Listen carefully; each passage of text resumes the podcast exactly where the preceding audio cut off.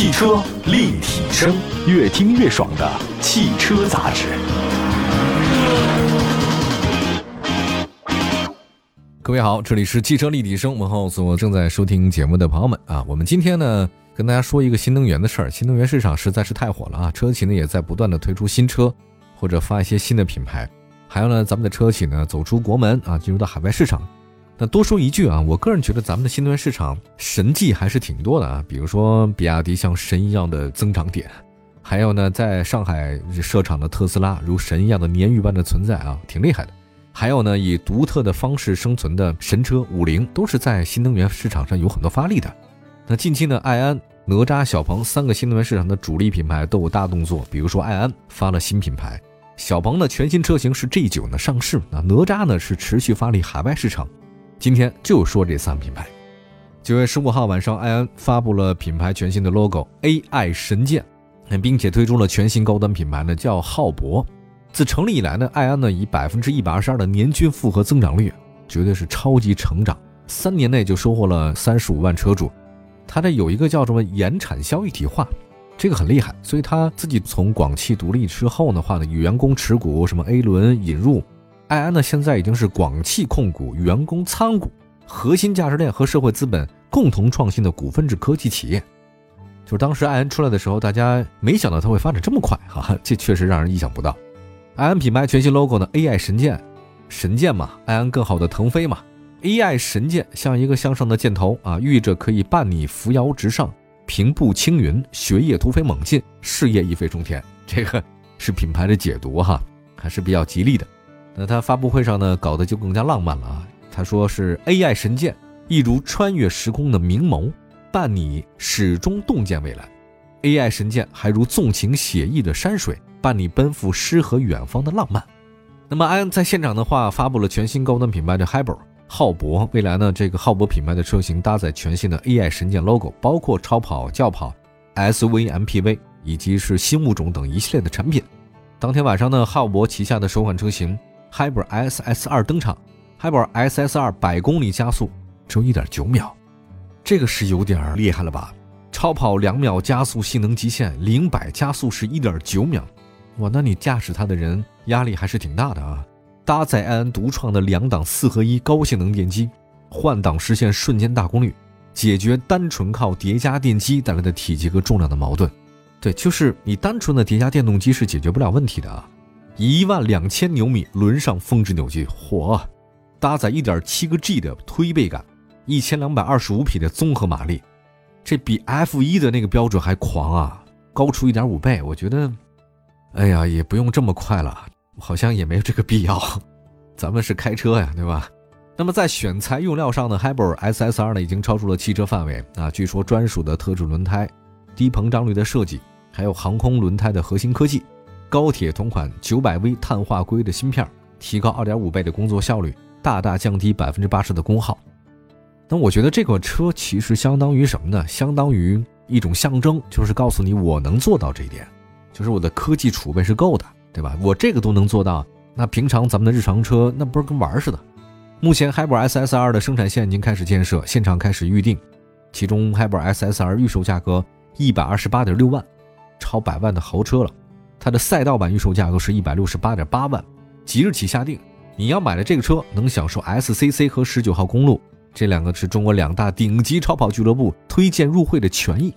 安安古汇南总经理表示说：“当前新一轮的科技革命的浪潮正在加速，安安不仅要创造用户价值，更会不遗余力地发挥安安自身的智慧，并且联合社会各界一起共同推动科技的进步与发展，造福全世界。”啊，我觉得看一个车企啊，它有没有野心，你就看他那车呢造的有多快，这个就明白了。在如果车始终追求零百加速度的话呢，这个车真的是高科技的类型企业啊，它的野心还是比较大的。接下来再来看一个小鹏吧，嗯，小鹏这个车其实这两年也是特别的火。这个小鹏啊，也事儿也比较多，千头万绪。从哪说呢？别的不说了，就说它新车上市仅仅两天时间，小鹏汽车呢便在九月二十三号官方下了一个通知，说是因为用户反馈 G 九产品配置情况复杂，即日起小鹏汽车调整 G9 车型版本的命名和配置，并将选择率比较高的功能直接标配。这个是它最近特别火的一件事儿。我们先简单从开始说吧。两三天之内呢，小鹏出了这么多新闻，让人非常意外啊。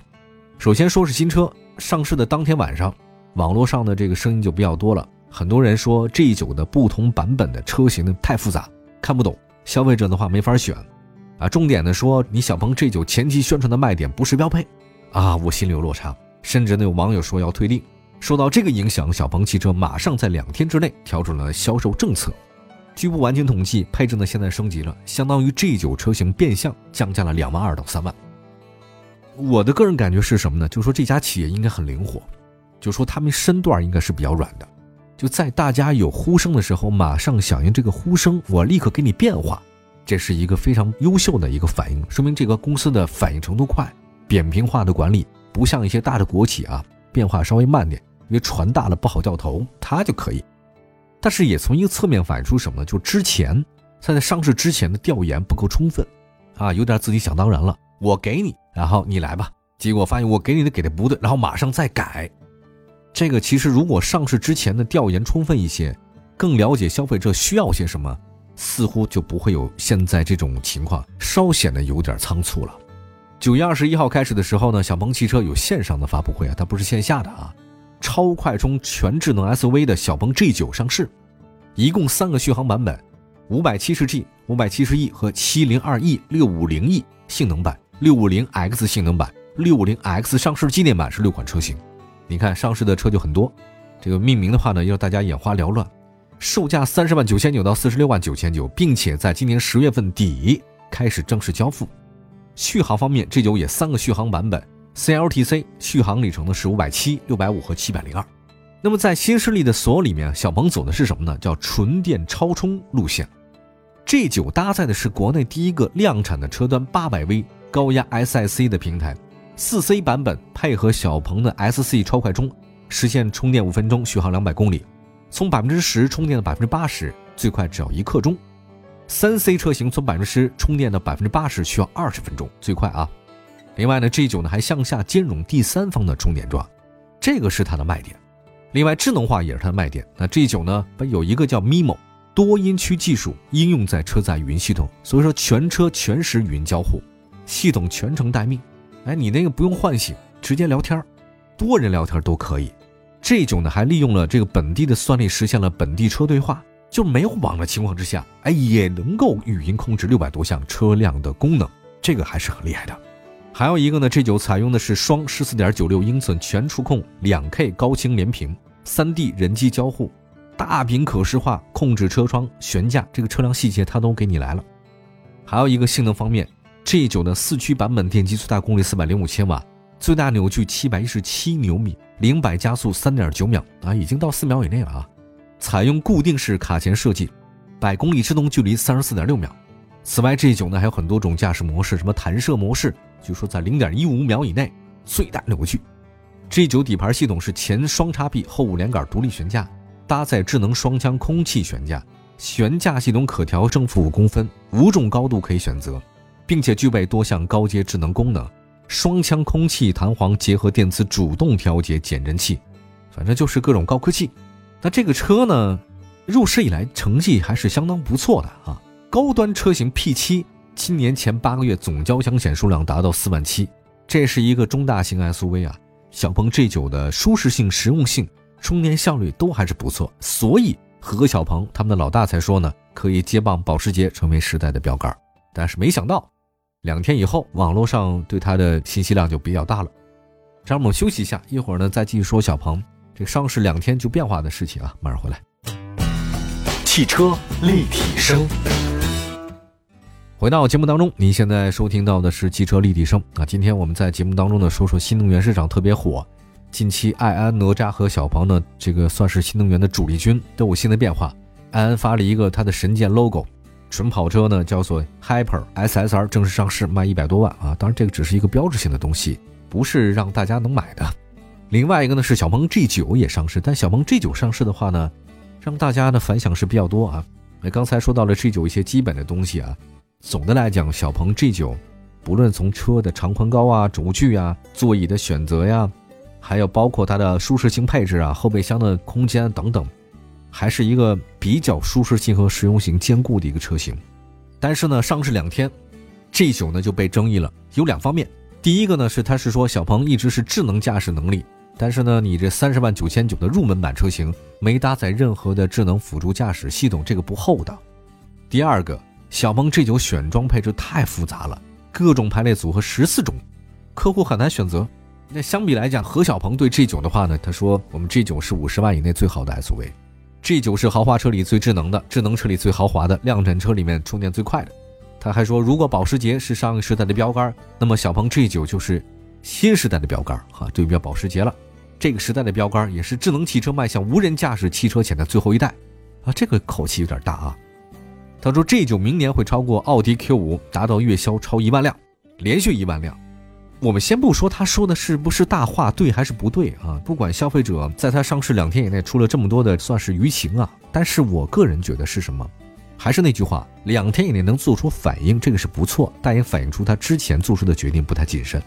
另外一个哈，我也不大评判小鹏这个车型是怎样，因为以我的水平，我没法去评判人家。这样一个大的企业，一个新势力能走到今天很难的，那大家不要觉得是容易的事情。